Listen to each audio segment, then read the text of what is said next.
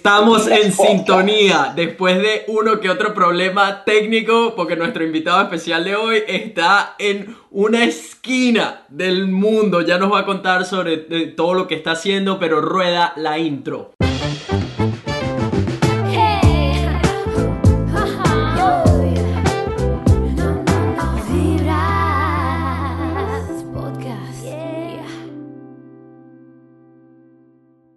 ¿Qué dice la gente? Buena vibra. Bienvenidos a otro episodio de Vibras Podcast, donde hablamos de puras vainas positivas. Si son nuevos en este espacio, mi nombre es Nelson, soy un venezolano que vive en Gold Coast, Australia, y me dedico precisamente a compartir con el mundo las buenas vibras y todo lo que he aprendido en el transcurso de los últimos años persiguiendo mi pasión, mi sueño y poco a poco manifestando cosas. Usualmente tengo invitados especiales para compartir también lo que ellos han aprendido y así ustedes, al igual que yo, puedan convertirse en una mejor versión de ustedes mismos. Pero basta de manguangua y vamos a lo bueno. Nuestro invitado especial de hoy es un venezolano de 32 años. Estudió comunicación social en la USM. Eh, trabajó como cocinero y actualmente se encuentra viajando por Sudamérica en la bella combi Ananda. Démosle la bienvenida a Miguel Pitch. ¿Cómo estás, hermano?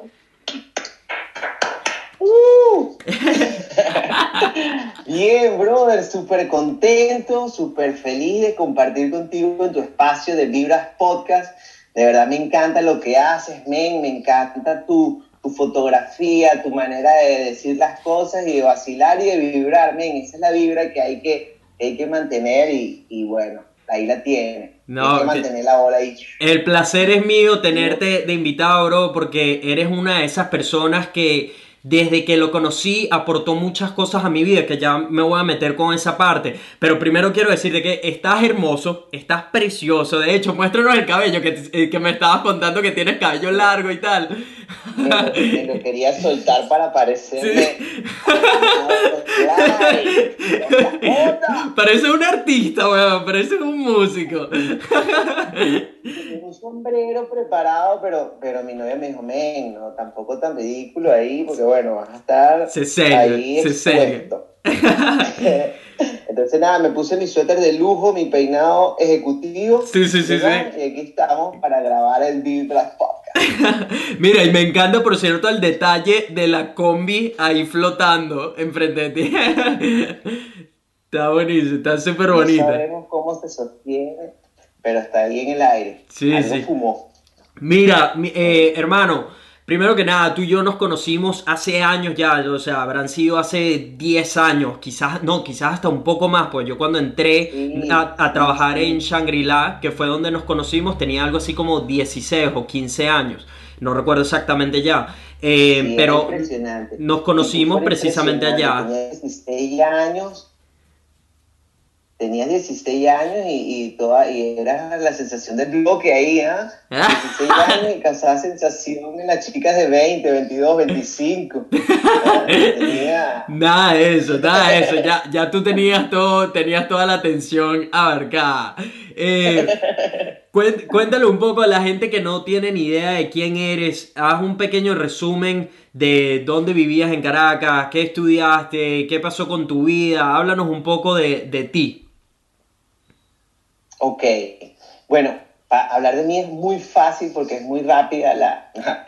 Pero bueno, yo estudié como... Yo soy de los de los palos Grandes, vivo en, en Caracas, en los Palos Grandes, ahí me crié. Mitad compartido con Paracotos del estado Miranda, que es un pueblito que está como a 45 minutos de Caracas.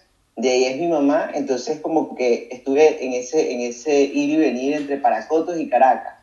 Este, estudié comunicación social en la Santa María fue una experiencia maravillosa porque nunca pensé que me podía graduar, ¿sabes? Siempre decía como que, bueno, voy a estudiar aquí hasta que mi mamá me diga, bueno, hijo, lo intentaste suficiente, bueno, dale. Pero de pronto me vi así avanzando en los semestres y dije, mira, sí me voy a graduar. O sea, no es tan difícil, ¿no? Porque, bueno, hay personas que se le hacen más fácil, otras más difíciles. Y bueno, me gradué en comunicación social. Eh, trabajé muy poco como comunicador, además del área donde, de, la que, de, la que me, de la que me gradué, es, es una mención corporativa. Entonces, bueno, trabajé en una empresa de telecomunicaciones en Venezuela, en el área de relaciones públicas y todo esto.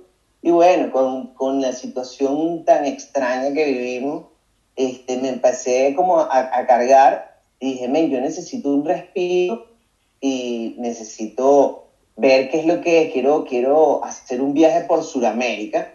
Y fue entonces cuando dije, bueno, ¿qué es lo que necesito? Una combi y bueno, una compañera maravillosa. Así que conseguí la compañera maravillosa, luego la combi y empezó la locura, men, empezó la locura, empezó la improvisación y ha sido la experiencia más maravillosa del mundo y súper recomendable para todo aquel que, que, que cree que, que, necesita a lo mejor un foco.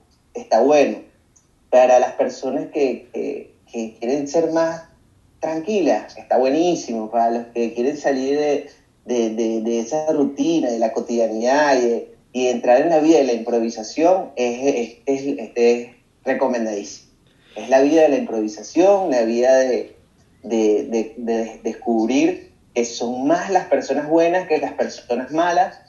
Y, y bueno, aquí estoy dos años después, eh, ahorita estoy en la Patagonia, salimos desde Caracas hace dos años, men, dos años. ¡Qué locura! Sí, una locura, una locura. Pensamos que iban a ser tres meses.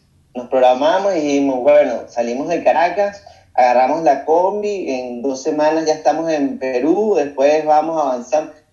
Pero bueno, salimos a la, a, a la ruta y nos encontramos con, con, con, ese disfrute, ¿sabes? Con el poco a poco, tranquilo. Además viajamos en una combi. Entonces las combis tienen una particularidad que es que su velocidad crucero quizás es de 75-80, pero mmm, por lo general viajamos a un promedio de 60 kilómetros por hora. Entonces, bien. Sí, bien sí, sí. Sin apuro, sin apuro sin duda. Sin apuro. Mira, y... Entonces, bueno, Ajá. sí. Eh, cuéntanos cómo conociste, primero cómo conociste a tu novia, porque conseguir a alguien que esté dispuesto a, a, a tipo, hey, ¿Quieres viajar sin destino alguno? O sea, no está fácil. Yo, al igual que tú, yo tuve suerte y conocí a mi mejor amiga aquí en Australia y sabes, con ella la gente que ha venido siguiendo mi contenido han visto que nos fuimos de viaje un montón de veces, le dimos la vuelta a Australia en una camper, van esto, aquello, pero no es fácil, sé que, sé, sé que es difícil conseguir a una persona que al igual que tú esté dispuesto a abandonar toda la seguridad, trabajos, estudios, todo para irse a viajar. Entonces, ¿cómo, ¿cómo conociste a tu novia? ¿Cómo se dio eso? Es una, es una historia de amor muy venezolana, nuestra historia de amor. Sí, ¿no? sí, sí, ¿cómo Todo es? ¿Cómo es? Mira, es muy cómico, esto es muy cómico. Noso- yo me fui, mi hermano se iba a ir para Uruguay y estábamos en la temporada de béisbol y como que se iba al día siguiente y le dije, men, vámonos para el estadio a, a tomar cerveza barata, ¿no? Porque la gente que nos sintoniza de otras partes del mundo, el lugar más económico en Caracas para tomar cerveza es el estadio, El estadio. universitario de béisbol. Sí. Y ahí, y ahí estábamos eh, con mi hermano y bueno, nos tomamos todas las cervezas que pudimos hasta, bueno, se acabó el juego y seguimos tomando las cervezas en ese espacio que está fuera del estadio, que te venden birras y venden pinchos y calientes ajá, y todo sí, esto. sí. Y vi pasar a una linda morena, así, la vi pasar y dije, "Oh, hola y tal, y le digo, ¿tú sabes bailar salsa? Entonces ella me dice, claro que sé bailar salsa. Y nos pusimos a bailar salsa. Y entonces, bueno, nada, de pronto me tengo que ir, bueno, sí, dale, dame tu número. Ahí me dio su número, se fue, me quedé en el estadio con mi hermano, seguimos tomando. Y bueno, nada, ahí nos conocimos. Y de ahí en adelante como que, bueno, fue como coincidencia tras coincidencia, ¿sabes? Así una vez estaba en una moto, yo estaba en, en mi moto en Caracas y voy pasando por una parada de autobuses y me pareció haberla visto. Me detuve y le escribí, mira, tú eres la chica que está en la parada de autobuses. Y que sí, soy yo. Bueno, yo te voy a buscar y, y te llevo a tu casa. ¡Ah! También ¡Qué galán! Abrazar porque Sí, sí. iba a alta velocidad, entonces, ¿sabes? Y así comenzó. Entonces, bueno, después de, de varias salidas, lo que, lo que dio así como que pum, fue que nos fuimos para Chuao, nos fuimos un viaje para Chuao y wow, ¿sabes? Como que ella armaba la carpa, ella tenía la fogata, ¿sabes? No tenía problema con nada, más los mosquitos, uh, los mataba en el aire. Yo dije, men, esta es la mujer perfecta para el viaje en combi.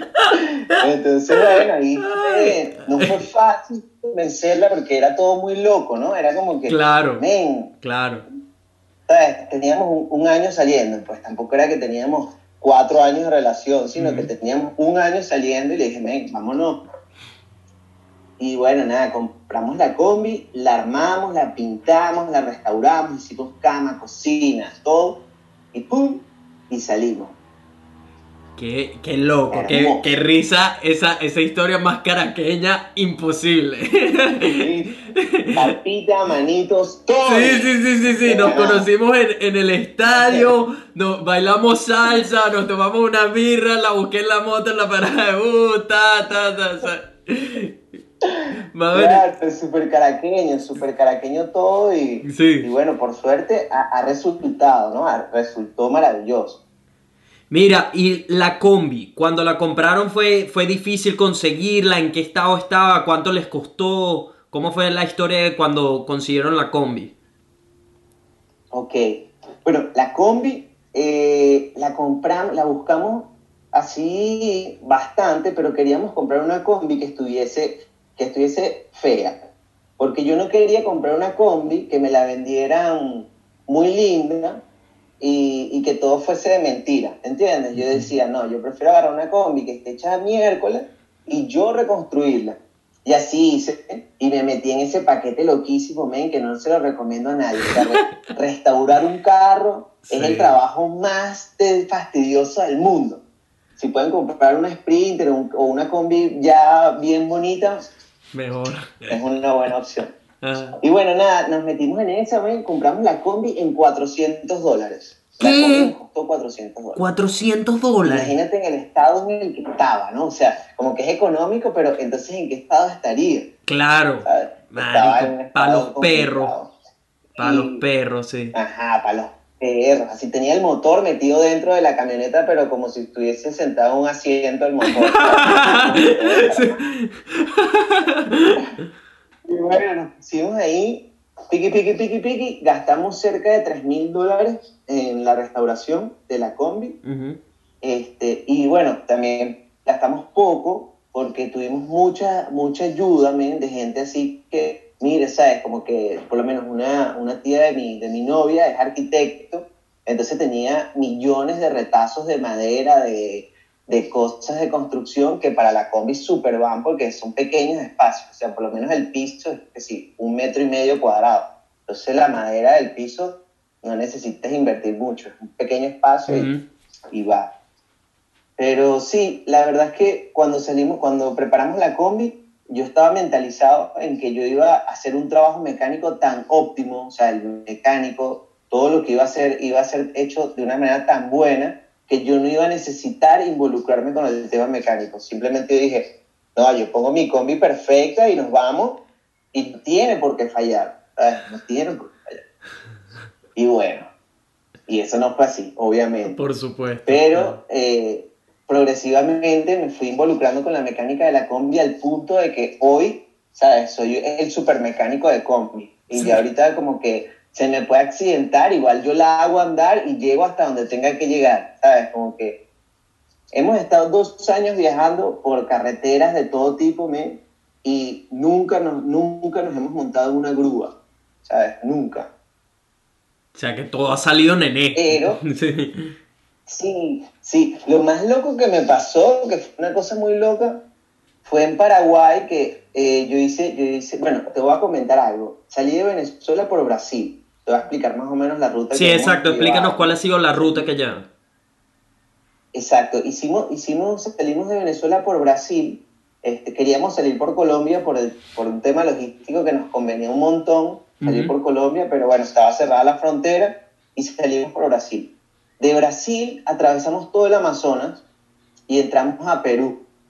De Perú recorrimos Perú un montón y de Perú entramos a Bolivia. De Bolivia entramos a Paraguay. Paraguay Brasil, Brasil, Uruguay, Uruguay, Argentina. Y hasta ahora esos son los países que hemos, hemos hecho. Pero lo loco que me fue que en Paraguay, cuando estábamos entrando a Paraguay, entramos por una frontera muy precaria, ¿sabes? Entramos como, como por decirte, por, por una zona que era de pura tierra, piedras y con una locura. Y entrando en Paraguay, la combi, la combi empezó a sonar el motor con un ruido muy, muy loco. En el motor interno, metálico, ¿sabes? Todo mal. Y le hice un video y lo mandé a los grupos de combi para pedir la opinión de, que, de qué podía hacer. Entonces, bueno, nada, la cosa es que estaba mal el motor, se rompió una guía de válvula y estaba a mil kilómetros del lugar donde me podían auxiliar. Mierda. A, mil kilómetros. Un montón. Marico. Entonces, bueno, pare, averiguamos una grúa y una grúa nos cobraba mil y pico de dólares para llevarnos hasta allá. Y era como que me imposible, no hagas hasta mil dólares en una grúa. Sí, sí, sí. Entonces, por suerte, por suerte, nos comunicamos con el Club de Combis de Paraguay y les, les dijimos, ven, estamos aquí, eh, ¿hay algún mecánico cerca o algún taller de alguien que nos pueda ayudar? Y me dicen, no hay absolutamente nada, no hay absolutamente nada, estás demasiado lejos, y... pero ya te vamos a solucionar. Entonces quedaron en llamarme en 20 minutos. Me llaman en 20 minutos y me dicen, Miguel, ya solucionamos. Lo que vamos a hacer es que te vamos a enviar un motor en una encomienda que llega a, va a llegar a estás tú mañana a las 8 de la mañana. Lo que tienes que hacer tú es bajar el motor y poner este motor que te estamos prestando y con este motor vas a llegar hasta acá. Y bueno, así fue, me, me mandaron el motor al día siguiente a las 8 o 9 de la mañana ya tenía el motor al lado de mi combi y bueno, con ayuda de otro viajero argentino, muy buena onda, me pudimos sacar mi motor, instalar el motor prestado y rodar los mil kilómetros hasta llegar a Paraguay. No me jodas. ¿Qué? ha sido increíble en Paraguay. Ahí fue como que mierda, Paraguay. Primero yo no sabía nada de Paraguay. entrando a la frontera yo escuchaba a la gente hablando y yo decía, ¿qué están hablando? ¿Qué están hablando esta gente? ¿Qué idioma es este? Sí, sí. Resulta que en Paraguay hablan guaraní y español, ¿sabes? Que guaraní es como una lengua indígena y fue como un choque Paraguay en todos los sentidos, pero todo positivo, ¿sabes? Fue como wow.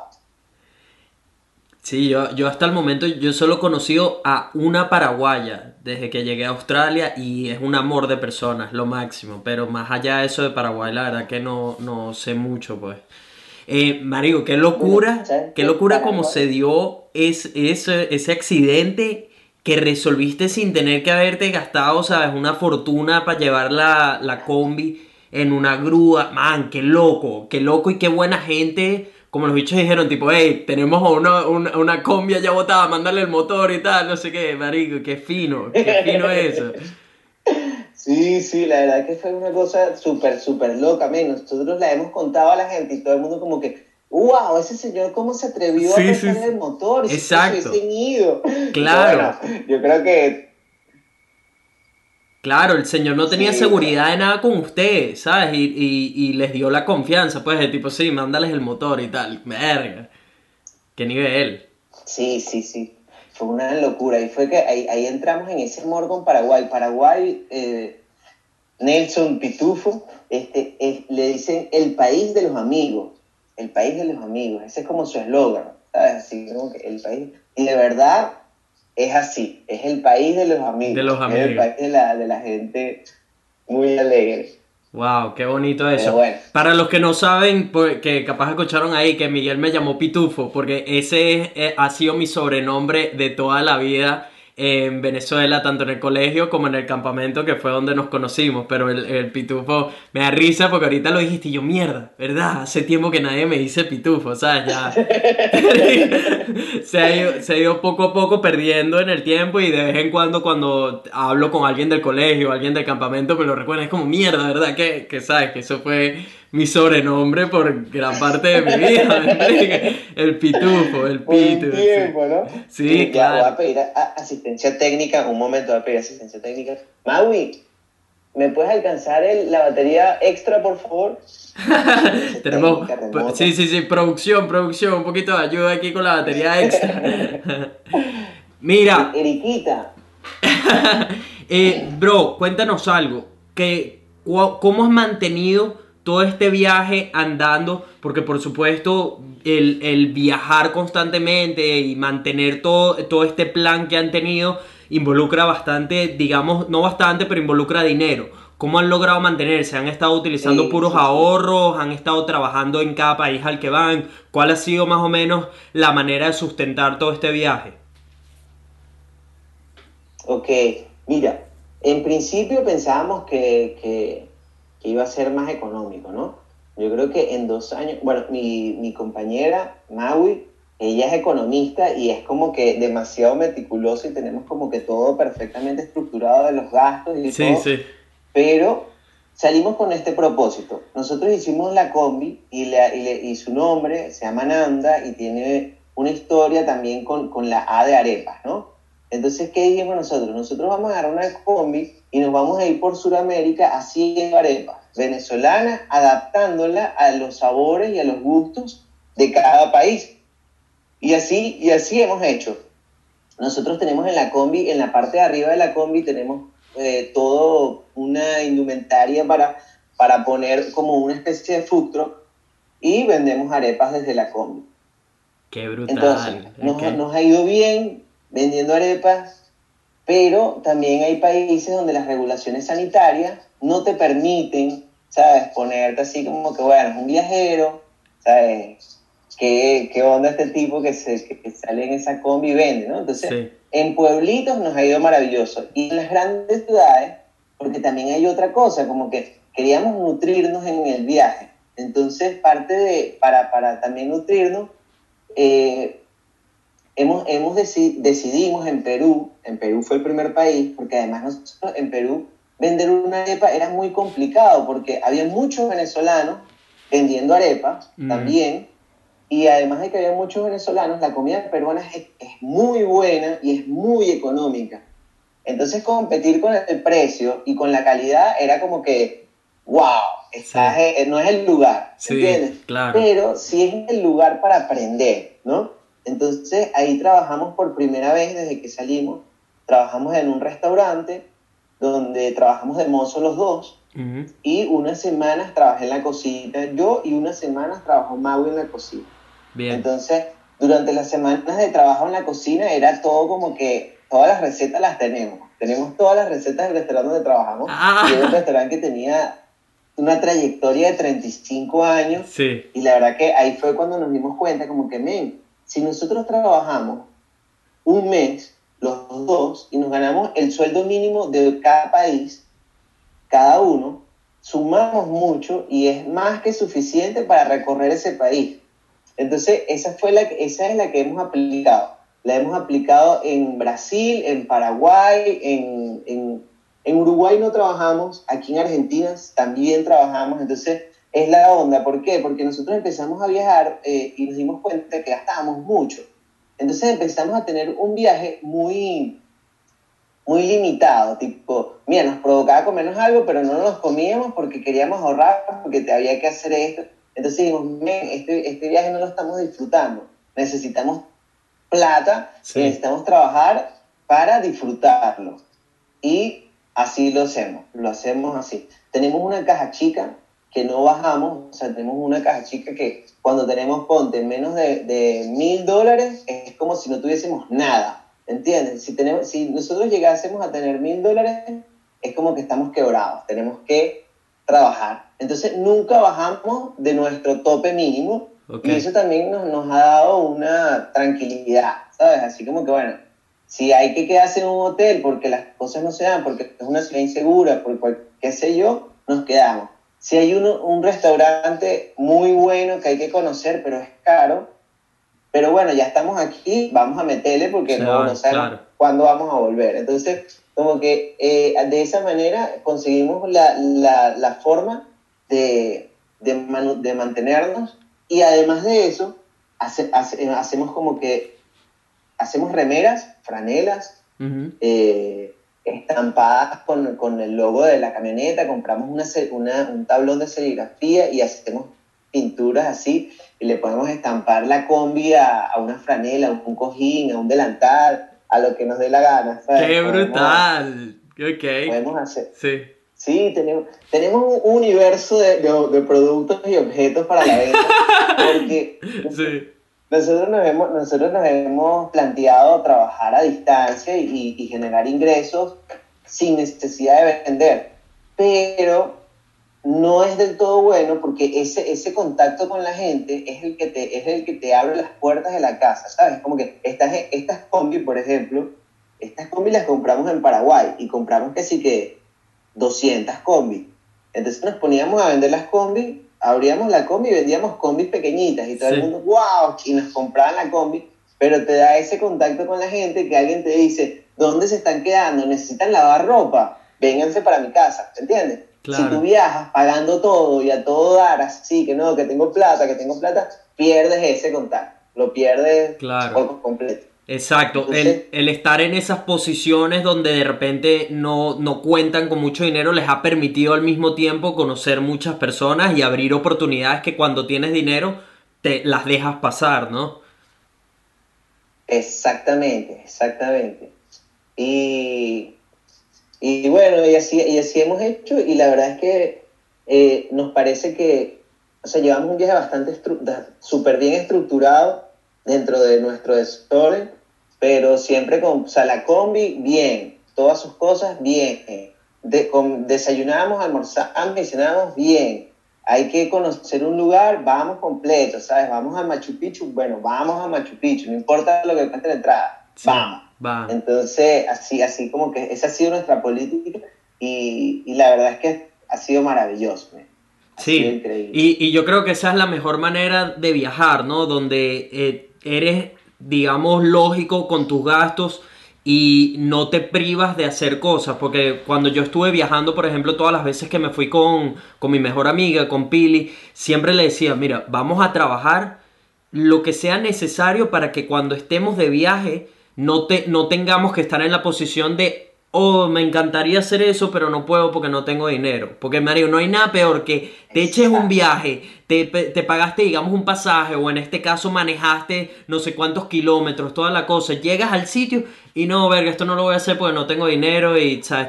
No, Mario, ¿sabes? Si ya estás ahí, tienes que hacerlo. Entonces, para nosotros, una, una gigante era que siempre ahorramos mucho en comida. Rara vez como que comíamos en sitios, digamos, que eran costosos o lo que sea, porque al final nos valía más la experiencia de vamos a lanzarnos de paracaídas o queremos entrar a tal parque nacional o queremos hacer tal, digamos, una excursión, una cosa. Entonces, como que todo el dinero lo destinábamos a experiencia y lo que era eh, lugares donde dormir y comida, tratábamos de, de, escoger las opciones más económicas, ¿sabes? Durante el periodo de viajes. Cuando estuvimos viajando por, por Australia, era la gasolina. La gasolina era, fue el gasto más grande que tuvimos, entonces, pero queríamos nada con tiburones blancos, queríamos hacer tal cosa en tal parque, queríamos hacer ta, ta, ta. Entonces, todo eso requería dinero, ¿me explico?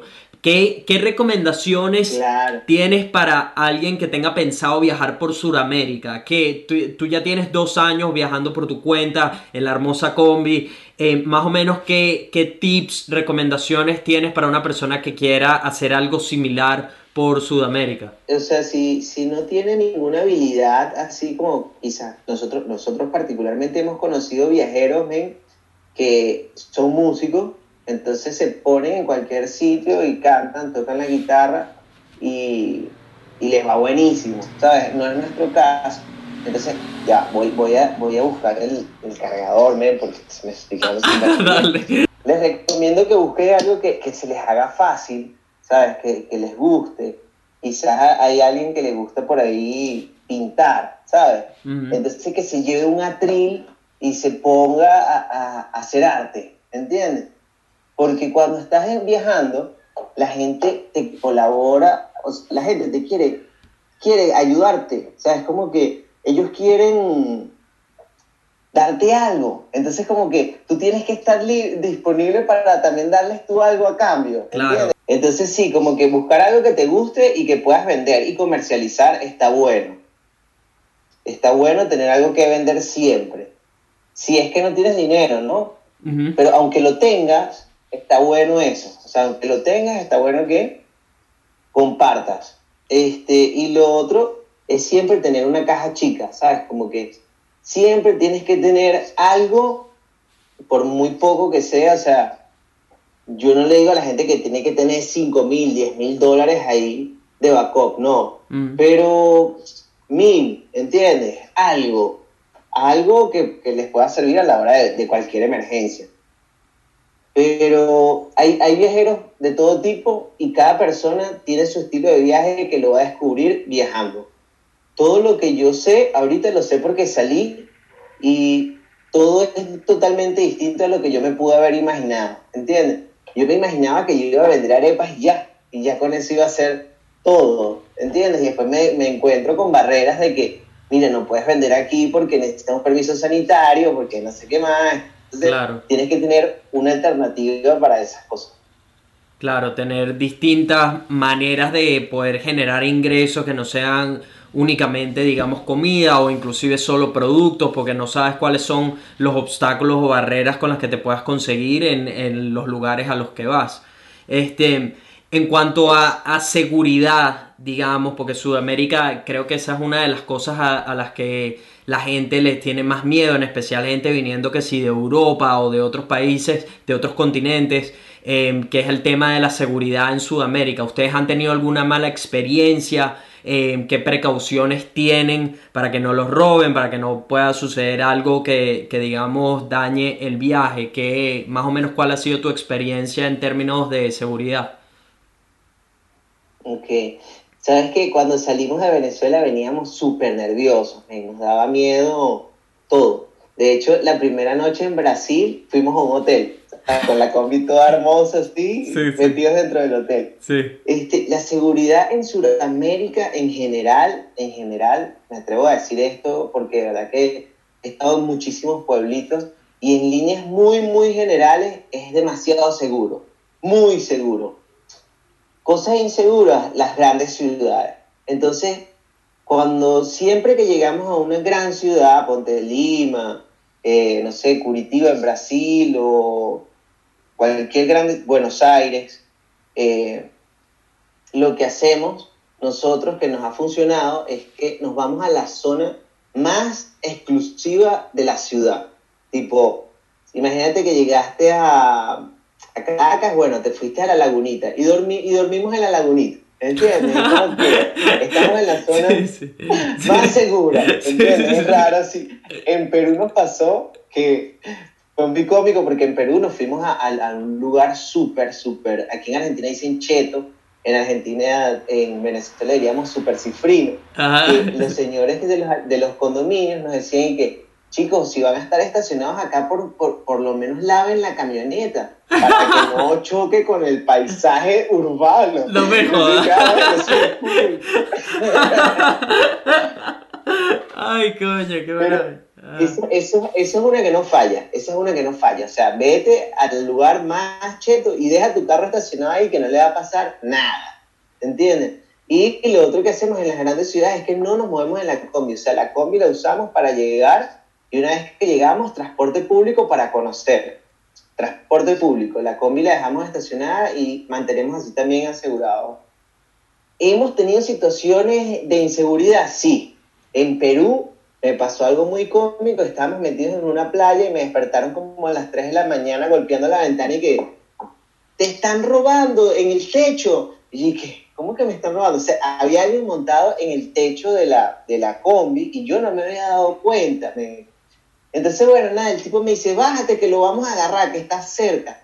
Entonces yo ahí en esa confusión recién despierto, como que bueno, dale, y lo primero que agarro es que sí, un cuchillo. Y que está, ok, ¿dónde está el tipo? Y me fui corriendo y lo encontré, Nelson, lo encontré. Y cuando lo encontré me quedé así como que, ¿y ahora qué voy a hacer? ¿Y ahora qué? ¿Y ahora qué? Ay, coño, no, qué bueno. He dicho con el cuchillo y que, ¿y ahora qué? ¿Y ahora qué hacemos? ¿Qué pasa ahora? Y menos mal que el tipo...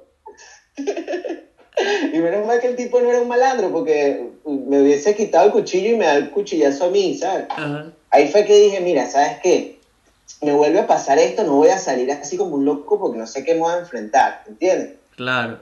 Pero imagínate, en, tres, en dos años que tenemos viajando, dos, eh, hemos tenido ese, ese problema y en Uruguay, en Montevideo, nos partieron un vidrio de la combi, pero no nos partieron un día de elecciones y fue como por vandalismo, ¿entiendes? Ah, como que claro. era el día de elecciones presidenciales en Paraguay, en Sí. Uruguay, perdón, y la gente estaba como muy loca por la calle, festejando, qué sé yo, y bueno, pasaron por una calle donde estábamos estacionados y le partieron el vidrio a 12 carros, ¿entiendes? Así como Mm. que un tonto que ve que pam, pam, Sí, pam, sí. pam, pam. Pero la verdad es que la inseguridad está en las grandes ciudades y en los pueblitos son demasiado seguros, demasiado tranquilos y, y, y además, además eh, algo en lo que, que me impresionó es que hay una comunidad de viajeros increíbles en Sudamérica. No sé cuántas miles de personas están haciendo lo que estamos haciendo yo, pero son miles de personas.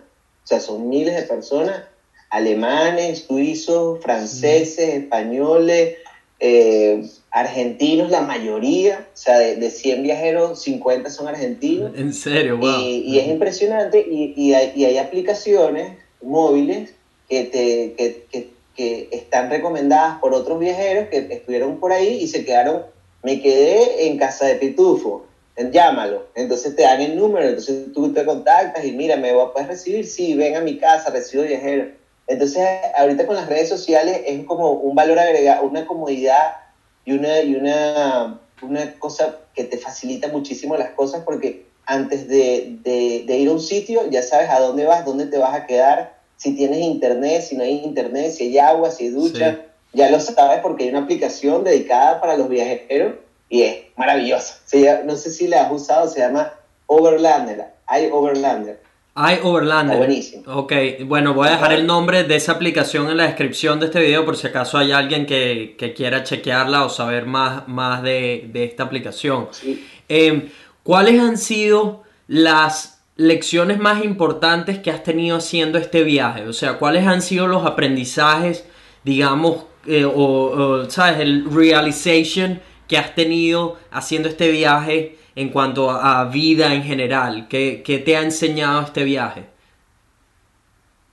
Mira, men, ha sido, ha sido, han sido demasiadas las cosas que he aprendido, pero eh, así entre las, un- la primera, la primera, eh, ha sido como que dar gracias y agradecer por cada cosa, men. O sea, agradezco cada cosa que tengo, cada cosa que veo, cada, cada olor, cada paisaje, cada momento, ¿sabes? Lo valoro un montón y lo disfruto este, me sirvió mucho el viaje también como para reconocerme eh, y, y- y poner a prueba mis capacidades ¿no? personales. Tipo de, en este viaje he hecho demasiadas cosas y al principio salí con un tema quizás de ego, que yo decía, no, men, yo nada más haciendo videitos míos, viajando y tal, y vendiendo arepas, ya estoy, pues, ¿entiendes? No necesito más nada. Y la verdad es que quizás lo pude haber hecho, pero lo que, lo que más me, me ha gustado ha sido hacer cosas nuevas. O sea, desde que llegué a la Patagonia, me han dicho y que, "Men, hay una señora que necesita que le corten el césped y que y le talen cuatro árboles. Entonces tú sabes, y que bueno, sí voy. Entonces, ¿sabes? Ni siquiera sabía prender una motosierra, ni siquiera esa maquinita que tiene como, como unos hilitos que cortan el monte y ruedan así rápidamente, que son así Ajá. maravillosos, sea, y aprender a hacer eso, aprender a, a cortar monte. Un día, o sea, eh, eh, eso ha sido como que me, me quité todos los paradigmas que tenía sobre, mi, sobre mis limitaciones, por ejemplo, con la mecánica. Siempre decía, no, vengo de un papá mecánico, o sea, mi papá es mecánico, electricista industrial, no sé qué más, entonces como que yo siempre como, si me pasaba algo con el carro, papá, mira, se me dañó el carro, ¿me puedes venir a ayudar? Mi papá, pum, venía y me solucionaba todo y ya. Entonces como que tenía esa de que yo nunca me imaginé que yo tenía que involucrarme con esos procesos y ha sido como que toda una prueba y maravillosa, ¿sabes? Y ahorita cada vez que, que cada vez que me ofrecen algo que nunca he hecho para hacer, lo hago, ¿entiendes? Si, mañana me dicen, mira, hay que poner la, la, la plomería y la electricidad de una casa, me encantaría hacerlo, ¿entiendes? Me encantaría hacerlo porque jamás lo he hecho y sería otro conocimiento que me estoy agarrando, ¿entiendes? Entonces ha sido como que ese constante aprendizaje, constante, constante. Sobre todo a nivel culinario, ¿sabes? En la cocina, he trabajado en cocina. La última cocina en la que trabajé fue aquí en Argentina y en Bolivia nos cruzamos con un viajero que su viaje se llama El Mundo en Familia, es una familia argentina de cinco, ahora están en España. Cuando nos cruzamos, él tenía, él tenía un canal de cocina en Utilísima. Eh, Utilísima es un, un, canal gourmet. No, el canal gourmet tenía su, el canal gourmet tenía su programa.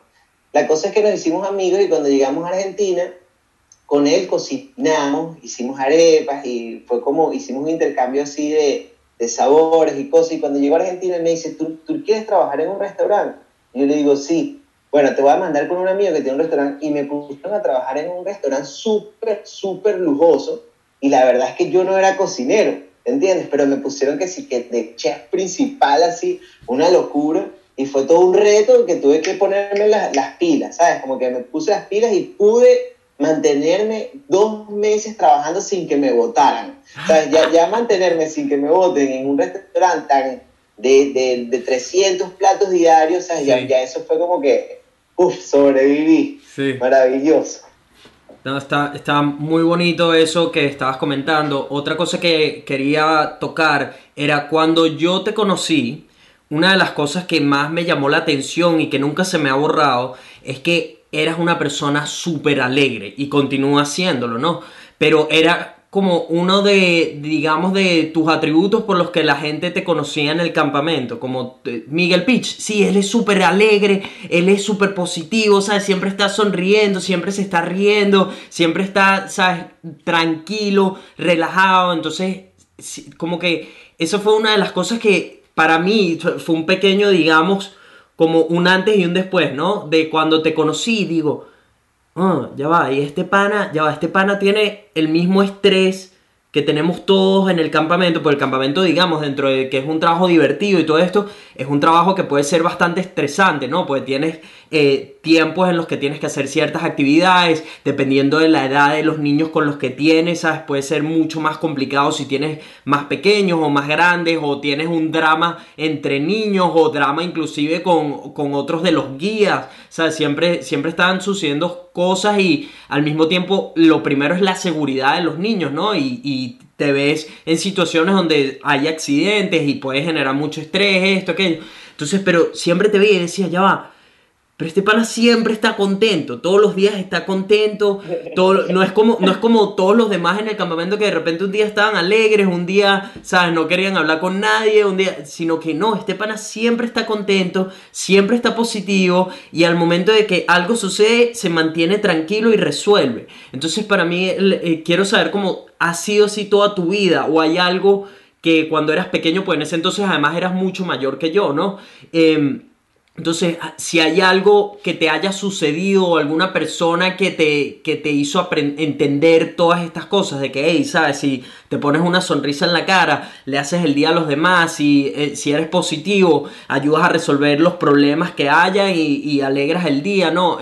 más o menos cómo ha sido siempre así, esto lo aprendiste de alguien o de algo, eh, háblame un poco de eso, de esa parte tuya. Ok, bueno yo creo que, ¿qué edad tienes tú? 27, 27. Ah, ok. Yo tengo 32, sí, son 5 años, claro. Mm. Este, mira, men, tú sabes que yo la verdad eh, no sé, no sabría qué decirte. ¿Cómo, se hace? No sé, no sé. Lo que, lo que, lo que sé es que tengo una capacidad increíble, men, para, para o sea, como no guardo ningún tipo de rencor, o sea, es como que tengo como la memoria corta, así se me, se me, se me bloquea con facilidad. Y, no sé, desde, desde pequeño era muy, era muy cómico, ¿no? Yo era un niño de esos cómicos así, pero pesados, que era como que me, iba más allá de la cómico como para ser así el, fastidioso. Entonces desde pequeño era como que, no puede ser tan fastidioso, no puede ser tan fastidioso. Pero entonces, entonces me, me da gracia disfrutar de las, de las cosas mínimas, ¿no? Una de las cosas, una de las cosas que yo creo que, que la gente tiene que aplicar en su día a día para, para llegar a ese... Eh, porque la felicidad es como que una decisión, ¿no? O sea, tú, decides enrollarte y estás mortificado y estás loco todo el día y tú vas a estar loco, mortificado y, mal. O sea, es una decisión tuya, es una decisión tuya directamente. Pero este, yo creo que, el, el, por ejemplo, a mí, ¿sabes qué me hace increíblemente feliz? A mí me hace demasiado feliz desayunar arepa con café. ¿Entiendes? Entonces, desde, desde ahí ya estoy muy feliz, ¿entiendes? Como que me, tengo mi arepa y mi café, es como que ah, vamos arrancando todo, todo, todo bien, ¿no? Y bueno, y últimamente me he dado cuenta de que, eh, ¿sabes que estoy en el Bolsón? El Bolsón, para la gente que nos sintoniza a través del Vibras Podcast, es un pueblo considerado el pueblo hippie de la Patagonia.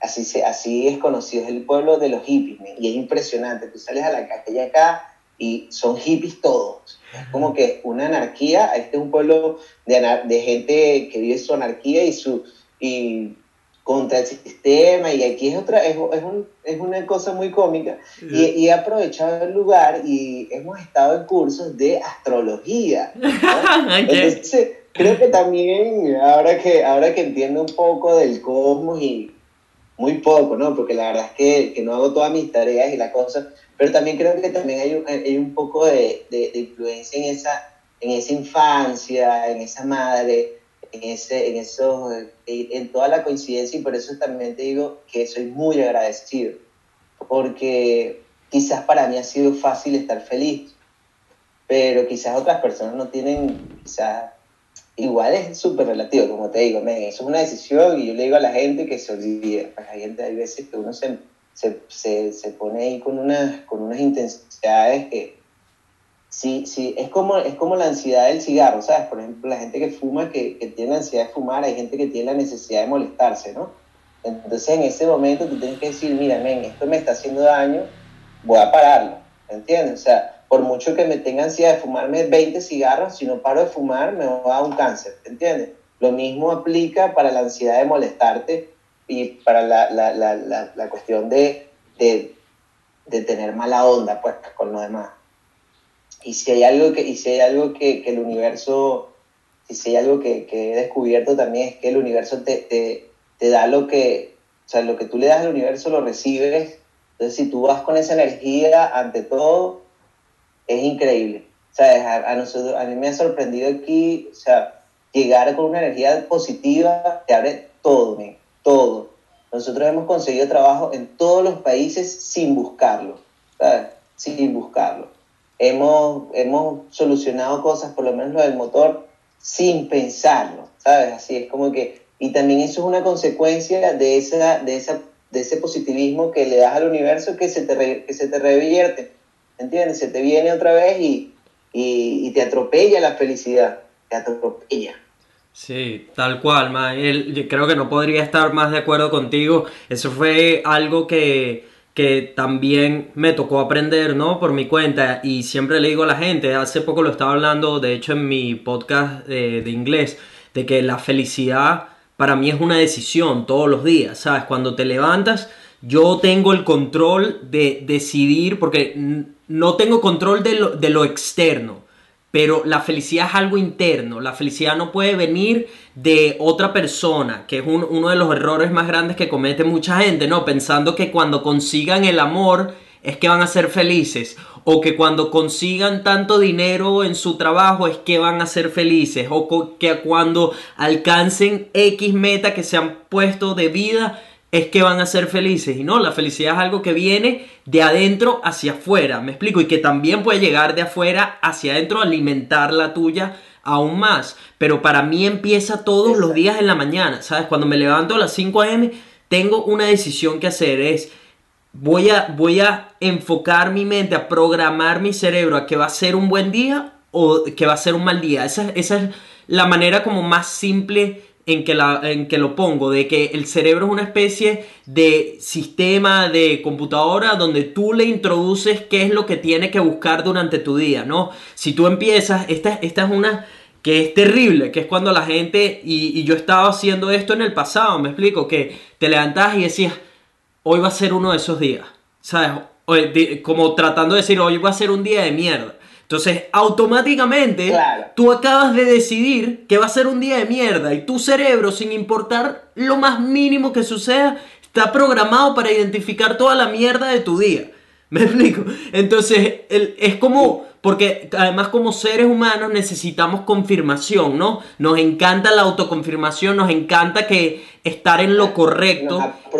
Exactamente. Entonces, en lo que tú le metes ese código al cerebro de, hey, hoy es un mal día, automáticamente tu cerebro dice, ah, ok, necesito confirmar que hoy es un mal día. Y entonces te empiezas a fijar en todas las pequeñas cosas negativas de tu día y terminas ese, ese, ese momento diciendo como, sí, estaba en lo correcto y era un mal día, ¿sabes? Entonces para mí es como es esa, esa decisión diaria que tengo que hacer sin que además involucra una, una variable de circunstancias, ¿no? Porque la vida no es estable, la vida es, es, subidas y bajadas, es una montaña rusa. Entonces, para mí es es ese, digamos, ese reto diario de cómo encontrar mi felicidad sin importar dónde me encuentre en, ese, digamos, en, ese, en esa vida, ¿no? Si, me, si las cosas están saliendo bien o las cosas están saliendo mal, porque sin importar dónde te encuentres en esa ecuación, siempre hay cosas malas dentro de lo bueno que te está pasando y hay cosas buenas dentro de lo malo que te está sucediendo. Entonces para mí es siempre como, ah, ok, sin importar dónde me encuentre, va a haber cosas buenas y cosas malas, déjame entonces siempre enfocarme en encontrar las buenas. ¿Me explico? Y, y, ojo, eh, hay días, hay, todos somos seres humanos, hay días donde simplemente vas a perder la batalla, ¿no? Hay días donde por más que trates de, de hacer que sea el mejor día y esto, aquello, lamentablemente suceden cosas malas y es, y es aprender entonces como... Verga, sabes que hoy no fue mi día y está bien, eso, eso está bien, ¿sabes? Mientras no sea algo de vida o muerte o algo, porque la verdad es que los días que al final se resumen a algo que digamos que no podemos cambiar o algo que nos vaya a afectar de, manera verdadera son muy pocos. ¿Sabes? usualmente los resumimos a hoy tuve un mal día porque mi jefe me habló mal, hoy tuve un mal día porque me pusieron una multa, hoy tuve un mal día porque no sé quién se molestó conmigo, ¿sabes? Entonces cuando te pones a ver es como, todo eso tiene solución, todo eso no es, no es verdaderamente tan importante, es, tan importante como tú lo hagas ver, porque al final no es lo que sucede, es cómo tú te lo tomas, cómo tú reaccionas, entonces hay gente que, como tú estabas diciendo, sabes, que no saben y, y digamos que ese para mí es como el primer paso, reconocer que quizás no eres, no eres la mejor persona con quién estar, porque siempre estás hablando mal o porque siempre estás viendo lo negativo de un día o siempre te estás quejando, entonces eh, nadie quiere estar contigo, me explico, pues quién coño quiere estar con una persona que se está quejando de todo, que tiene una cara larga, ¿sabes? O que pasa algo bueno y no lo está, ¿sabes? No está como emocionado, celebrando, no está subiendo la vibra todos queremos a gente positiva a nuestro alrededor, ¿no? Todos queremos gente como tú, que siempre está sonriendo, que siempre está diciendo, apreciando lo pequeño, agradeciendo, porque es importantísimo también, ¿no? Y creo que la felicidad también se resume a eso, a, a disfrutar de lo pequeño que tiene para ofrecer cada día. Todas esas pequeñas cosas como tú mismo mencionabas, tu café, y tu arepa, para mí una, una sesión de surf, digamos. Hoy, por ejemplo, hoy el día fue, ¿sabes?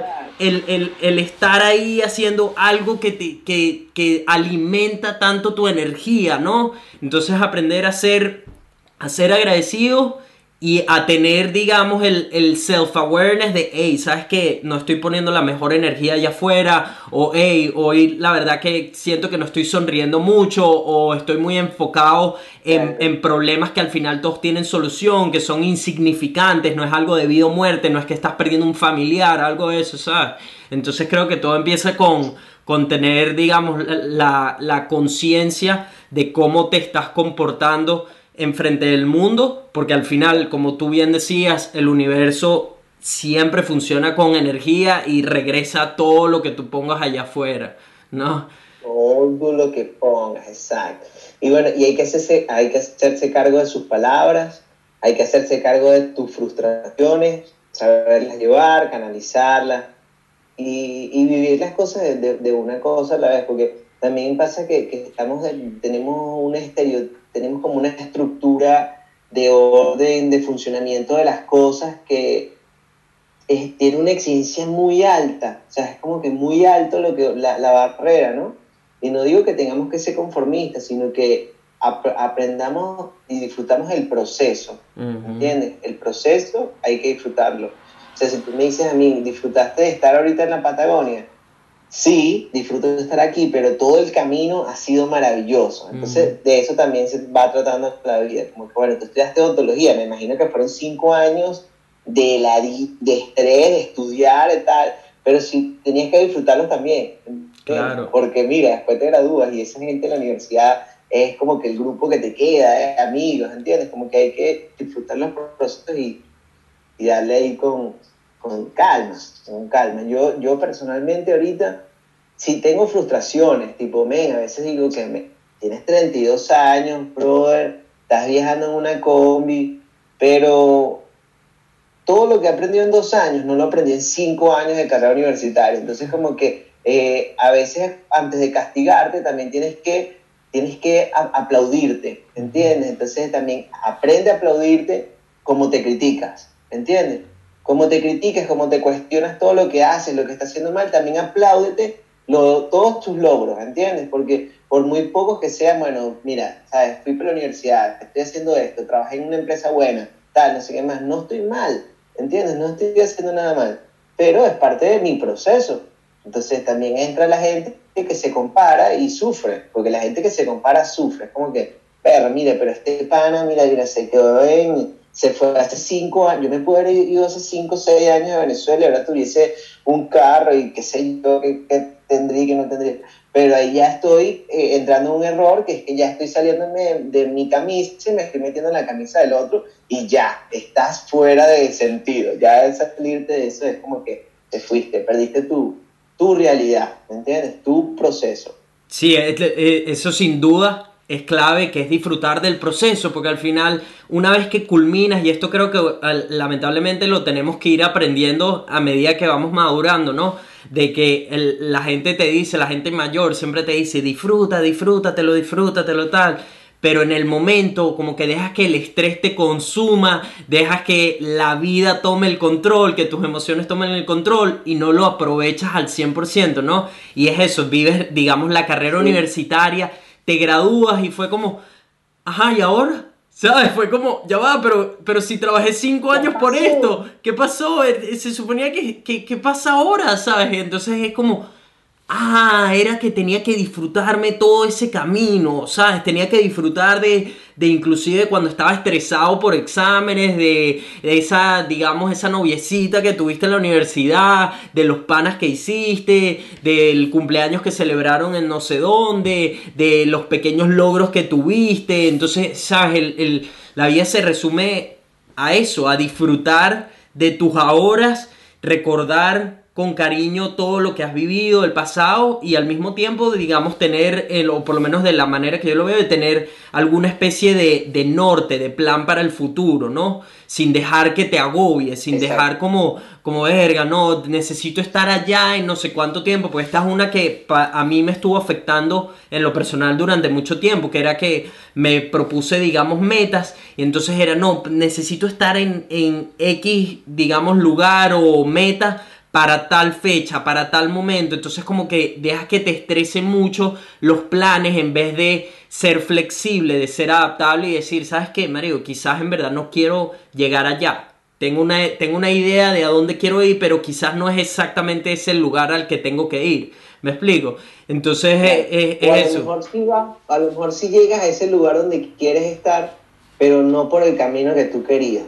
También. Entonces por eso también. la gente tiene que disfrutar la cotidianidad y en esa cotidianidad disfrutada te llega hasta el dinero, men.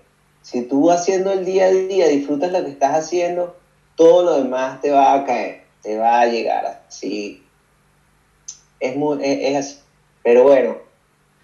Mira, y a todas estas... Cada quien, cada quien. A, a todas estas, ¿dónde estás ahorita? ¿Estás en, un, ¿Estás en un hostal, en casa de alguien?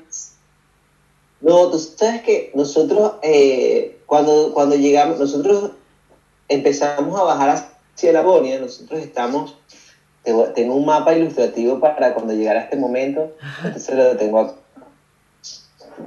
¿Pueden ver? Sí, sí. Este, nosotros estamos, este, este es un mapa de Argentina y estamos bajando, queríamos llegar hasta la parte más sur que se llama eh, Tierra de Fuego, ¿verdad? Antes de que, antes de que terminara el, el verano. Pero cuando estábamos, cuando estábamos bajando, empezó la cuarentena y nos quedamos atrapados en un pueblo que se llama El Bolsón. Ah, Entonces, cuando se, estaba, cuando se estaba acercando el invierno, la, dormir en la combi se estaba haciendo imposible. O sea, nos acostábamos, teníamos, o sea, dormíamos cada uno en un sleeping, todo bien, calentábamos bolsas de agua, las poníamos ahí y dormíamos bien, pero nos despertábamos con toda la cara roja, así de frío y la nariz fría y todo esto frío. Sea, todo lo que no teníamos arropado era como que muy, muy, muy frío. Claro. Entonces, nada, decidimos como, como también el tema de, era como que, bueno, hay camping donde podemos eh, dormir con la combi y, y pagar algo diario o alquilar una casa. Entonces dijimos, bueno, ¿sabes qué? Como estamos viviendo un momento de mucha incertidumbre, lo mejor que podemos hacer es quitarnos la incertidumbre por un tiempo. Y agarramos y contactamos, buscamos una casa eh, que se ajustara un poco a nuestro presupuesto y le dijimos al señor, señor, le vamos a pagar siete meses de alquiler. Bien. Como teníamos, como habíamos recién trabajado, entonces fue como que, bueno, ¿sabes qué? Vamos a invertir esta plata en, en seis meses, en siete meses de alquiler y, y nos, nos, tranquilizamos, ¿entiendes? Claro, Entonces fue aquí donde conseguimos esta casita, tenemos aquí ahorita cinco meses viviendo, o seis, no sé, es hasta diciembre que la alquilamos y ha sido también como que, uff, un respiro, ¿sabes? Como que tenemos calefacción, tenemos DirecTV, tenemos internet, y es como que bueno, es un respiro a la combi que ya lo veníamos necesitando, porque la verdad es que nosotros a pesar de, estamos disfrutando nuestro viaje, nuestro momento, pero nosotros no, no, no queremos, no queremos, no, sino que no somos unos viajeros que vamos a pasar toda la vida viajando una combi, viviendo una combi. Claro. Es algo que se programó, lo hicimos, lo cumplimos, y ahorita, bueno, vamos a trabajar ya en otra cosa, vamos a buscar estabilidad para quizás programar otra segunda gira dentro de dos años. ¿Me entiendes? O tres, o cuatro, o cinco, lo que sea. Pero por ahora como que ya, ya estamos como satisfechos de, de, la ruta, sin embargo nos falta, ¿no? O sea, nos falta todavía, el viaje sigue, por lo menos hasta el fin del mundo tenemos que llegar, que, ya estamos bastante cerca, ¿sabes? Ya estamos bastante cerca de, claro. de, llegar hasta, hasta tiempo. Claro. Em, por cierto, ¿cómo, ¿por qué la, la combi se llama Ananda? ¡Wow! ¡Qué buena pregunta! Un aplauso a los productores de Vibras Podcast. no, mira, Ananda, Ananda fue así, es, muy cómico porque nosotros queríamos poner un nombre a la combi, nuestra combi es amarilla, entonces queríamos buscar un, un, nombre que estuviese relacionado con el sol, ¿no? Entonces empezamos a buscar que sí, que en, en, el, en quechua, en guaraní, en idiomas así de, de, los, de, los pueblos originarios del sur algún significado vinculado con atardecer, con sol, con mediodía, con algo. Sí. Y no conseguimos ningún nombre que, que, ¿sabes?, que encajara. Pero estaba buscando y de pronto, de pronto conseguí así una, fake news, o sea, algo falso que decía, Ananda significa atardecer. Y dije, wow, mira, Ananda significa atardecer. Wow, maravilloso. Después nos dimos cuenta que no significaba eso. Ananda significa algo mejor de lo que nosotros estábamos buscando. O sea, tuvimos la suerte de dar con el nombre de Ananda, que significa felicidad. Significa felicidad en sánscrito, que es como que una de las primeras lenguas. El, nombre también está vinculado con, con el budismo, con Yogananda, con toda esta cosa, que también con la espiritualidad hindú y toda esta cosa que también está súper bueno. Y bueno, Ananda significa felicidad, pero una felicidad que no puedes comprar con cosas materiales. Entonces, imagínate la suerte que tuvimos de poner un nombre por accidente que dio exactamente con lo que eh, representa. ¿Sabes? Con lo que representa Nanda. Sí. Entonces, bueno, Nanda es una felicidad suprema que no puedes alcanzar con bienes materiales, sino espiritual, netamente espiritual. Que, y así ha sido, y así ha sido. Que viene exactamente lo, lo, que veníamos hablando, ¿no? De, de, de que tiene que venir de ti, de adentro. Qué risa, que, que, que, me encanta el nombre, por cierto, y es súper linda porque es toda amarilla, o sea, es preciosa, la, la combi es muy linda, la verdad. Sí, La verdad que la, la, combi, la combi es como que un, un auto ideal para viajar porque la gente se te acerca. Hemos conocido viajeros que viajan con unas camper Mercedes-Benz o qué sé yo, unas Fiat Ducato hermoso. Y entonces, bueno, cuando se ponen a vender, la gente como que le da hasta, hasta, hasta como que, ¿cómo me acercar yo a este tipo que tiene esa super nave? En cambio, cuando estás en una combi, es como que la gente se siente en confianza. Sí, ¿sabes? De, una vibra diferente. Y que, ¿cómo tú saliste en esa cafetera a rodar? la gente hasta se apiada de ti, como que, miren, ¿cómo haces para confiar en ese carro? Sí, sí. es, es un carro súper disfrutable súper, súper disfrutable. Sí, definitivamente eso le da, le da, te abre un mundo nuevo de posibilidades, ¿no? En cuanto a la gente, porque, el, porque el, básicamente la gente juzga por lo primero que ven, ¿no? Y el que te vean con una combi, sin duda atrae a muchas más personas a que te vean con una camper mucho más moderna y qué sé yo, ¿no? De que te quieran hacer preguntas y como, hey, ¿a dónde estás yendo? ¿Cómo lo has logrado? ¿Qué ha sucedido? ¿Sabes? Eh, es, muy, diferente la vibra. Entonces, sí, eh, un viaje en combi te lo has sudado, un viaje en combi te lo sudaste porque tuviste situaciones que particulares que no se te presentan con un carro nuevo, ¿sabes? Como que sí. tiene su, tiene su valor agregado ahí con respecto a la experiencia. Es un plus, exactamente, sí. Em, entonces los planes ahora con la combi se van a quedar en Argentina por un buen tiempo. Mira, por lo menos hasta que se acabe la cuarentena, porque ahorita nosotros estamos aquí y la opción, o sea, nosotros queremos seguir viajando, entonces la única opción que tenemos, o sea, la única alternativa que se nos abre es volver a Venezuela. Pero estamos demasiado lejos de Venezuela. Claro. ¿Entiendes? Como que. Y, y, no, y no, es, no es una opción para nosotros, porque imagínate que te digan, tienes cinco días para regresarte a tu país. Ven, voy en una combi, me puedo tardar un mes en regresar. Sí, Y, entonces, no es una opción. Entonces, la, la, la, opción que estamos evaluando ahorita es terminar el viaje, que se acabe la cuarentena, porque en Argentina seguimos, como te digo, no podemos rodar. Estamos en un pueblo y no nos podemos mover de acá. Sí. Por suerte, estamos en un pueblo espectacular, con millones de montañas piedras para escalar, lagos, lagunas, ríos, una cosa increíble, increíble lo hermoso, la hermosura donde estamos, o sea, como que súper afortunado. Sí. Pero sí, la cosa, la cosa es como que ahorita lo que tenemos pensado es buscar a alguien que quiera hacer el mismo viaje que, que hicimos nosotros, pero desde la Patagonia hacia arriba, ¿entiendes? Que quiera la combi aquí abajo se la vendemos, agarra tu combi y ahora tú la regresas, ¿entiendes? Nosotros hicimos un viaje de una sola dirección. Sí. Para atrás no, nunca nos lo hemos planteado, o sea, nunca nos hemos regresado a ningún lado. Desde que se, en el mapa vamos bajando, vamos bajando y nunca hemos vuelto. Entonces ese es el propósito, como que bueno, vamos a tocar un 2, 3 por mí, estamos aquí en el, en el fin del mundo y ahora que alguien más viva el sueño de estar en una combi y pum, agárrala, que ahí está. ¿Sabes? La queremos vender, la queremos vender económica, no tenemos intenciones de, de vender la combi, que sí que, no, queremos venderla lo que nos costó, listo, toma, ¿sabes? Como que la intención es que la, la combi siga con su magia, siga viajando, siga recorriendo, ¿sabes? Que no le cambien el nombre, que no le cambien el nombre. Ese, las combis son como los barcos, ¿sabes? No les puedes cambiar el nombre porque es de mala suerte. Entonces, que agarren ese, ese mismo combi y, y, que alguien más cumpla el sueño. Que, estoy seguro que vamos, vamos a encontrarnos con alguien ya tenemos muchas personas interesadas en comprarla, pero nos ha pasado así que nos dicen que, mira, bueno, dale, la quiero y tal, y cuando nos dicen así que ya tienen la plata, que nos, asustamos, ¿sabes? Como que no, pero ya va, mire, ya va, que todavía.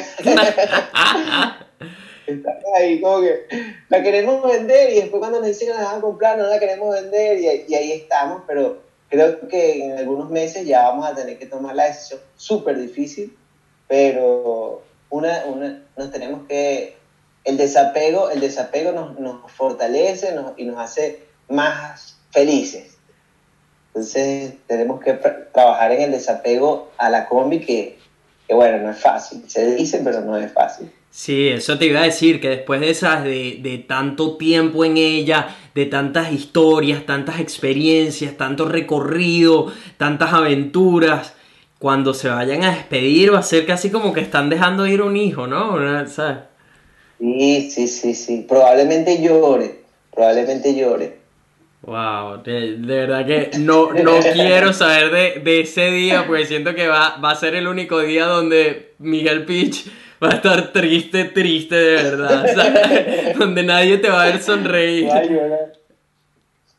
No, pero sabes cuando uno llora riéndose, ¿sabes? Así como de felicidad y emoción, pues como que a veces está bueno también soltar las emociones por lágrimas.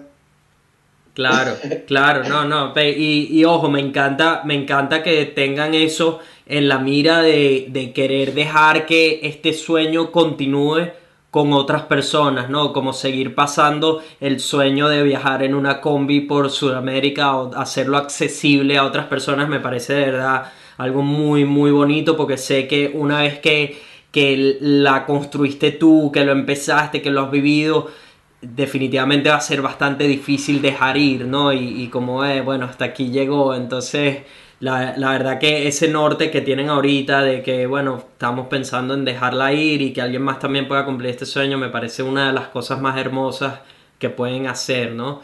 Em, te quiero hacer un par de preguntas más antes de que terminemos aquí. La primera es, has estado dos años viajando en pareja. ¿Qué ha sido lo más difícil de viajar en pareja? Dinos, dinos como lo bueno y lo malo de que hayas hecho todo este recorrido por Sudamérica en pareja, pues muy diferente si uno lo hace eh, por su cuenta que lo hagas con, otra persona y que es además tu pareja, ¿no? Entonces, eh, ¿cómo ha sido esa experiencia viajando en pareja?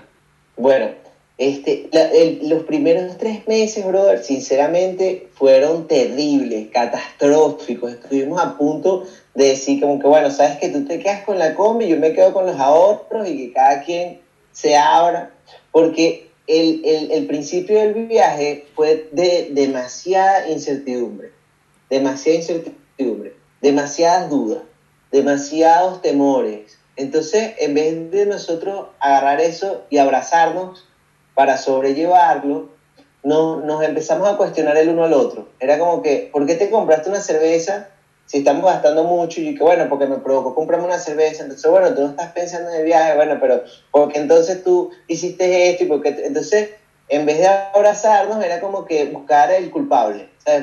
Buscar la parte de, de...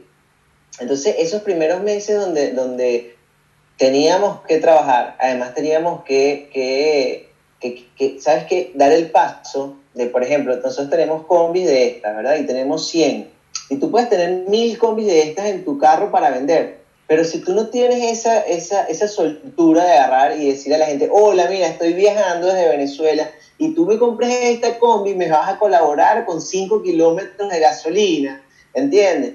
Si tú no sales así, no, lo, no vas a, si tú no le dices a la gente que te apoye, no te apoyan, ¿entiendes? Y no, y no, y no se trata de, de pedir nada, sino simplemente contar tu historia. Y mientras más fluido y mejor tengas la capacidad de hacerlo, más se te dan las cosas. Pero eso, no, eso lo sé ahorita, ¿entiendes? Cuando yo tenía dos meses de viaje, a mí me daba vergüenza, ¿entiendes? A mí me daba vergüenza. De hecho, yo vendí, vendíamos una pulsera o vendíamos algo y me decían cuánto es y a mí me daba hasta vergüenza decirle cobrar algo, ¿entiendes? Hasta ese punto. Entonces, bueno, después de, después de Perú, en, ese, en, ese, en esos momentos tan difíciles de, de, convivencia, de pareja que tuvimos por temas económicos, por temas de que nosotros, nosotros armamos la combi y nos fuimos y jamás habíamos dormido en la combi, la habíamos probado, nunca habíamos cocinado nada en ella. Era como que, ah, ya está lista, bueno, vámonos. Nos fuimos. ¿Entiendes? Entonces también era como el proceso de adaptación a la combi. Nos daba miedo pararnos a dormir en la calle. Ahorita yo voy rodando por, imagínate que estoy en el cafetal y me da sueño, me estaciono en una calle y amo mi cama y me cuesta dormir. La tengo más clara, pero al principio no fue así. Y ese principio de, de, reconocernos, de... fue difícil, fue difícil. Y te digo que quizás fueron dos semanas muy difíciles, pero una vez comenzamos a trabajar en equipo, nos hemos vuelto un súper, súper equipo. Y es increíble, yo no sé si esto me lo va a creer el público eh, en general, pero yo creo que, no sé, podemos pasar, no sé cuándo fue la última vez que tuvimos una discusión. O sea, discusión fuerte. Fuerte, o sea, fuerte. Discusión Sí. de que hoy te toca hacer las arepas a ti que las hice yo, bueno, eso es cotidiano, ¿entiendes? Claro. Pero una discusión así jamás, ¿entiendes? Fue nada más en, ese primer, en esa primera etapa.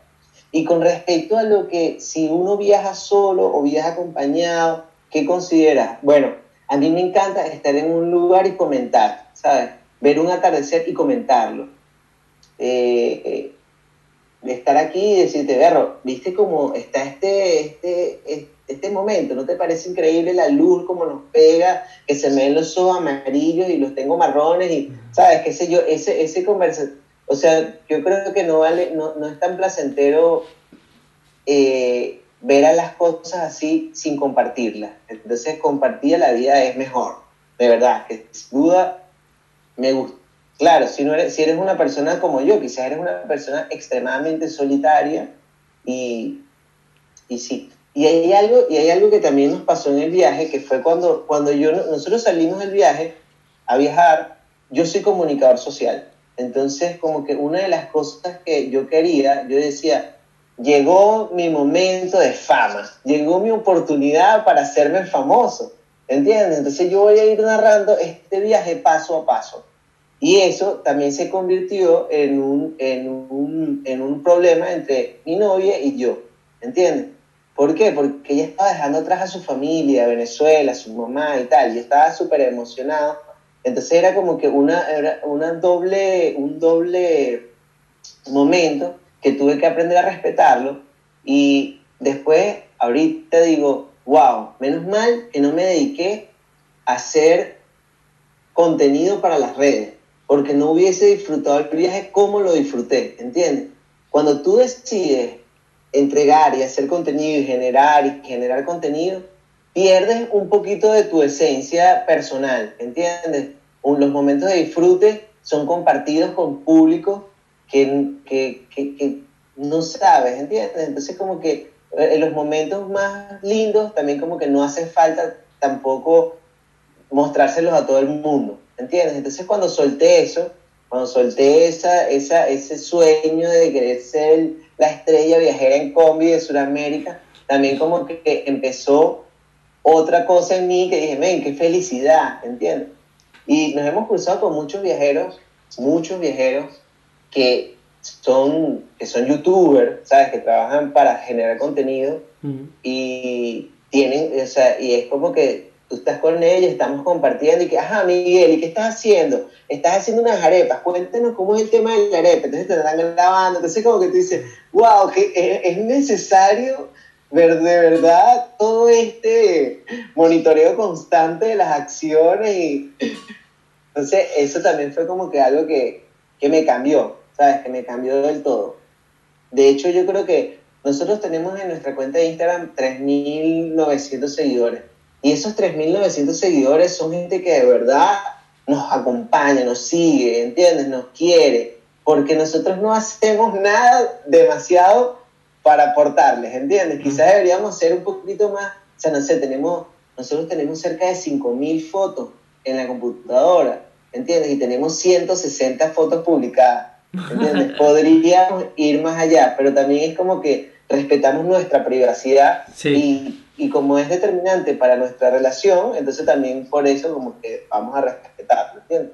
Quizás si mi novia fuese como yo, los dos estaríamos todo el tiempo grabándonos y, y bien, ¿entiendes? Mm. Pero Sí, eh, definitivamente el, mundo de redes sociales y todo esto, y yo viniendo de todo esto, ¿no? Que es lo que hago día a día, no es para todo el mundo, no es para todos, em, y creo que también lleva un tiempo de adaptación el conseguir el balance, ¿no? Donde eh, lo que estás haciendo no, no se convierte en, digamos, es, es complicado explicar porque, digamos, tu personalidad no debería ser diferente en frente de la cámara, o por lo menos eso es lo que, lo que, la manera en que yo he aprendido a llevarlo, ¿no? A que después de ver a tanta gente, esto, aquello, y conocer a, creadores de contenido en persona, de cómo se comportan en el detrás y enfrente de cámara, para mí lo que he aprendido yo es como, ah, ok, no me gusta el que tenga que tener una personalidad distinta enfrente de la cámara,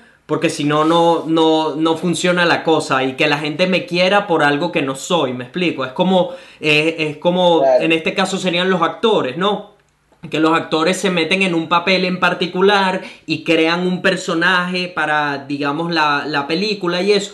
Que ojo, no hay, no hay nada de malo con eso, es simplemente gustos diferentes. Entonces, el actor es un ser humano distinto al que es la, el, el, el character que está representando en el show o película o lo que sea. Yo no quiero eso para mí, ¿no? Yo, Nelson, en, en, mi mente, en la manera, en mis valores, en lo que he aprendido, debería ser yo mismo un poco más emocionante. Esa, esa es la manera en que lo veo, como que, ah, ok, si voy a hacer un video, le subo un poquito, digamos, a la emoción, a, a la manera en que hablo y todo esto, pero sin cambiar la esencia de quién soy. Ese es como el objetivo y eso es lo que quiero que continúe. Me explico, de que sí, es, es Nelson, es esa persona que tú ves en los videos, un poquito más, más, más, digamos, más booming, más emocionante, porque obviamente necesitas aprender también a mantener la atención de las personas, a cómo, eh, eh, digamos, una persona viendo un video de 10 minutos tiene que ser emocionante, tienes que ser, tienes que saber atrapar, ¿no? Atención. Pero para mí siempre, una vez que aprendí todo esto, es como ah, ok, o sea, necesito simplemente mantener quién soy sin dejar de que esto tome el control y me convierta en una persona completamente diferente, porque no, creo que no, no puede haber peor cosa, por lo menos desde donde yo lo veo, que ves a una persona en internet y es una persona súper positiva, emocionante, alegre, está haciendo cosas buenas, todo esto, y de repente se apaga la cámara.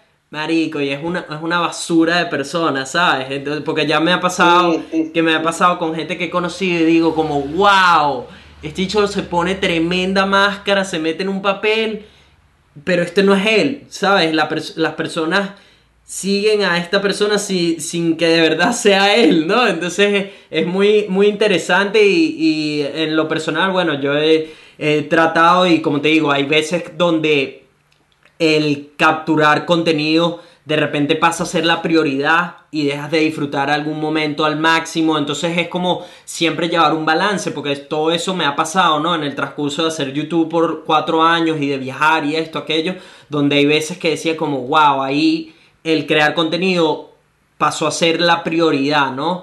Este, entonces es eso, es tener una especie de balance en todo donde eres tú mismo y donde el contenido, si bien, si quieres vivir de esto, tienes que hacerlo una prioridad, sin duda, porque, o, sea, si, si no lo entregas todo, ah, no, no vas a poder vencer a los que sí están dándolo todo por ser...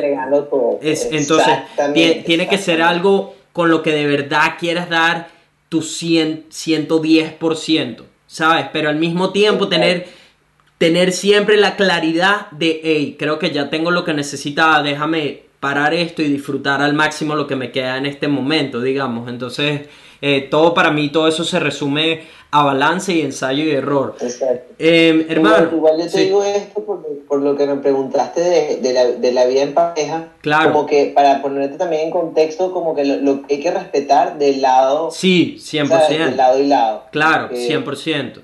Son dos. Quizás para mí, quizás para mí hubiese sido ideal, pero para ella no, entonces bueno, buscamos el balance y eso no nos que eso no nos afecte. Claro. Que mantengamos la buena vibra, que es lo que importa, ¿sabes? Entre nosotros. Exactamente, ¿no? Y es eso, porque además aquí estamos hablando de dos personas que tienen que de alguna manera conseguir common ground, ¿sabes? Donde todo fluya y no estés, tus acciones no estén afectando el cómo se siente la otra persona. Entonces, pues, por eso es diferente. Y, y, yo que he viajado por mi cuenta y que he viajado con otra persona y todo eso son dos experiencias completamente diferentes, ¿sabes? De, de, por eso me interesaba mucho saber cuál ha sido tu perspectiva viajando en pareja. Eh, hermano, quería hacerte una, una última pregunta que es si pudieras volver atrás y darle un consejo al Miguel Pitch de 15, 16 años, un consejo aplicable para, para su vida, ¿qué consejo le darías? Ok, el principal consejo que le daría sería como que si vas a fumar marihuana, fuma después de clase. Aprende a que el consumo canábico tiene que ser en, en, un momento donde no necesitas estar al 100% en tus sentidos y aprender. Eso es, que es algo que me, me, me, hubiese gustado aprender. Quizás no me hubiese graduado a la universidad con 27 años, ¿entiendes? Me hubiese graduado con 25. Sí. Este, pero, ¿qué, ¿qué otro consejo le daría a Miguel? Le diría como que, mira Miguel, este, eh, no sé, como que confía, confía, o sea, como que ponte, ponte, tú sabes que es muy cómico, es lo próximo que quieres hacer, ¿no? Yo una de las cosas que nunca había hecho era tener el pelo largo, ¿entiendes? Y ya las tengo, ¿entiendes? Entonces como que mira, mira qué fácil llego a mis, a, mis, a mis cosas, ¿no? Como que mira qué fácil fue, yo tengo el pelo largo, fue una misión que cumplí. Ahora tengo una misión que me quiero exponer muy fuerte, quiero ponerme, ¡pum!, papiado, ¿entiendes? Como que, pero por un tema de salud y por un tema de, que, de que es una meta que, quisiera, ¿entiendes? Como que las metas son pequeñas y, y, pon millones y alcánzalas todas, ¿entiendes? No tienen que ser tan, tan, tan así, pero tú sabes que eh, me gusta, me gusta me gusta la gente que, que cree, que sueña y que, y que concreta. Entonces como que siempre sería como que me sigue haciendo lo que te haga feliz, ¿entiendes? Como que sea lo que sea que te haga feliz, hazlo. Y no sé, una, una cosa, que, una, una cosa importante que, que, he aprendido también en este viaje es hacer, es hacer como que muy, muy cuidadoso con las palabras, ¿entiendes? Como que me aseguro antes de hablar y decir las cosas. Y yo creo que es algo que también me aconsejaría a mi yo del pasado, como que, mira, antes de hablar, piensa lo que vas a decir, ¿entiendes? Porque la palabra es como, es como un hechizo, ¿entiendes? Nosotros somos magos y nuestro hechizo son las palabras y esas palabras que salen de ti te pueden, te pueden restar, ¿entiendes? Tú quieres decir algo que te puede, y a lo mejor estás hablando tantas ridiculeces que no tienen sentido, ¿entiendes? Y eh, el, el ímpetu y, y cuidar y, y, hacer la acción positiva con la palabra, desde la palabra, me parece que es algo que, que todos deberíamos trabajar y, y, cada día como hacer el esfuerzo de, de, de, de cuidar nuestras palabras, porque le cambia, las palabras les puedes cambiar la vida a las personas tanto para bien como para mal, ¿entiendes? Es como algo importante.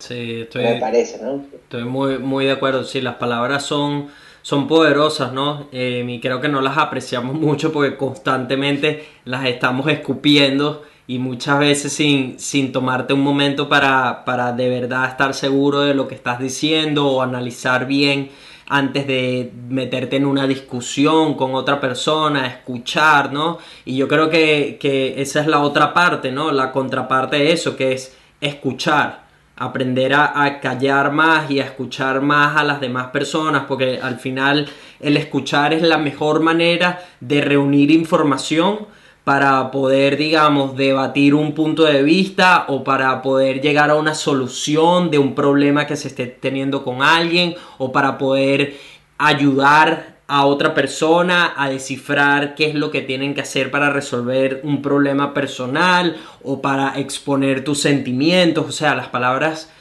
son, son gran parte de, de quién somos, pero el escuchar, todo empieza escuchando, ¿no? Antes de, de, poder expresarte y antes de, poner allá afuera lo que empezó en tu cabeza. Entonces, ambas muy importantes, cuidar lo que dices y, tomarte el tiempo de escuchar también, porque esa, es la verdadera clave de, buenas conversaciones, de resolución de problemas, de, eh, aprender nuevas cosas, es escuchando. y, de, no perder tiempo, también te ayuda a no perder tiempo. Exactamente, exactamente.